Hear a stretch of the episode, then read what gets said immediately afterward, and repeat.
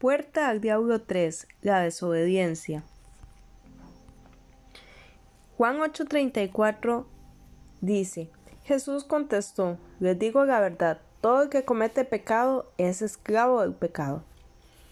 Y es que saben amigos, un esclavo está sometido a todas las disposiciones de su amo.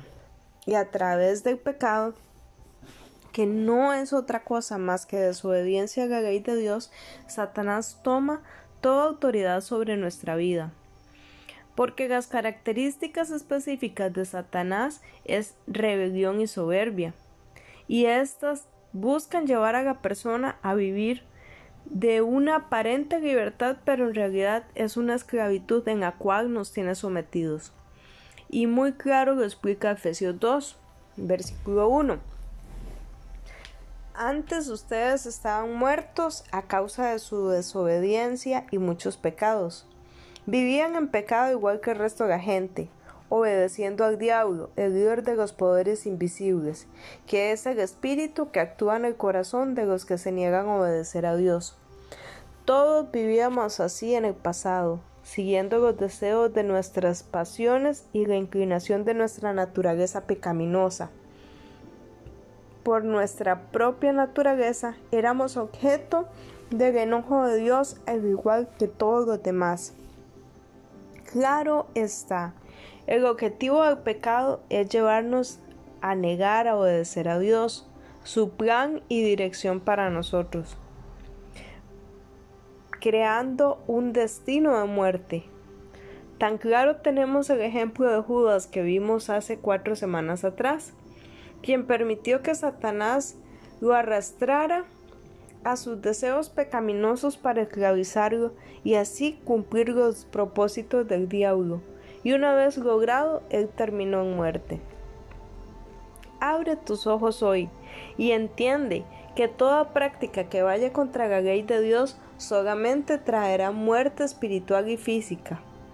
Claro está, Satanás no necesita una puerta, sino una pequeña fisura para destruir todo lo bueno que podamos tener y alcanzar.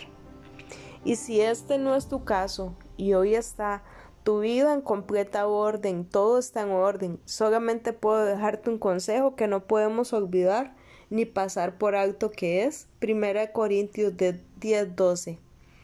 Por lo tanto, si alguno piensa que está firme, tenga cuidado de no caer. Entonces, amigo, este día yo te invito a que reflexiones en cuál es tu condición. Si estás bien, mantente firme, con tus ojos bien alerta y bien dispuesto a entender que Dios tiene planes y propósitos, que es el mejor lugar donde puedes estar.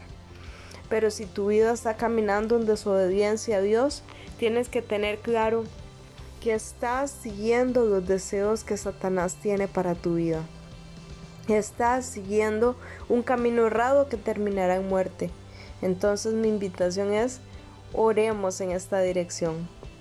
Padre amado, te damos gracias porque a través de la muerte de tu Hijo Jesucristo, Él nos hizo libres. Terminó, Señor, con toda maldición de pecado en nuestra vida. Y cortó, Señor. Yo te quiero pedir que cortes en mí todo deseo y corta todo aquello que me arrastra a la desobediencia, que me arrastra a los malos deseos, que me arrastra al enojo, que me arrastra a cosas que a ti no te agradan. En el nombre de Cristo Jesús te lo pido y te te confieso toda obra que no esté bien en mí. Amén.